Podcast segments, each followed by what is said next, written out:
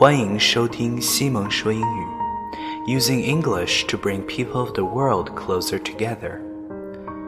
常待在一个地方，我们会以为身边的就是整个世界，我们的世界会变得越来越小。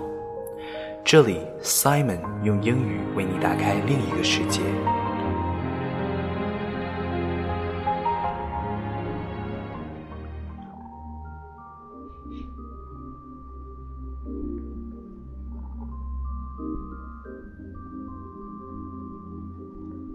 What will matter?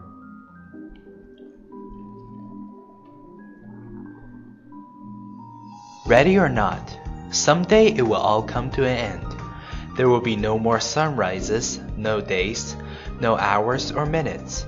All the things you collected, whether treasured or forgotten, will pass to someone else. Your wealth, fame, and temporal power will shrivel to irrelevance. It will not matter what you owned or what you were owed. Your grudges, resentments, frustrations, and jealousies will finally disappear. So too your hopes, ambitions, plans, and to-do lists will all expire. The wins and losses that once seemed so important will fade away. It won't matter where you came from or on what side of the tracks you lived. It won't matter whether you were beautiful or brilliant. Your gender, skin color, ethnicity will be irrelevant. So, what will matter? How will the value of your days be measured? What will matter is not what you bought, but what you built. Not what you got, but what you gave.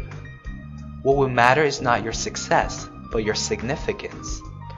What will matter is not what you learned, but what you taught. What will matter is not every act of integrity, compassion, courage, and sacrifice that enriched, empowered, or encouraged others to emulate your example. What will matter is not your competence, but your character. What will matter is not how many people you knew, but how many will feel a lasting loss when you're gone. What will matter is not your memories, but the memories of those who loved you. What will matter is how long you will be remembered, by whom and for what. Living a life that matters doesn't happen by accident. It's not a matter of circumstance, but of choice. Choose to live a life that matters.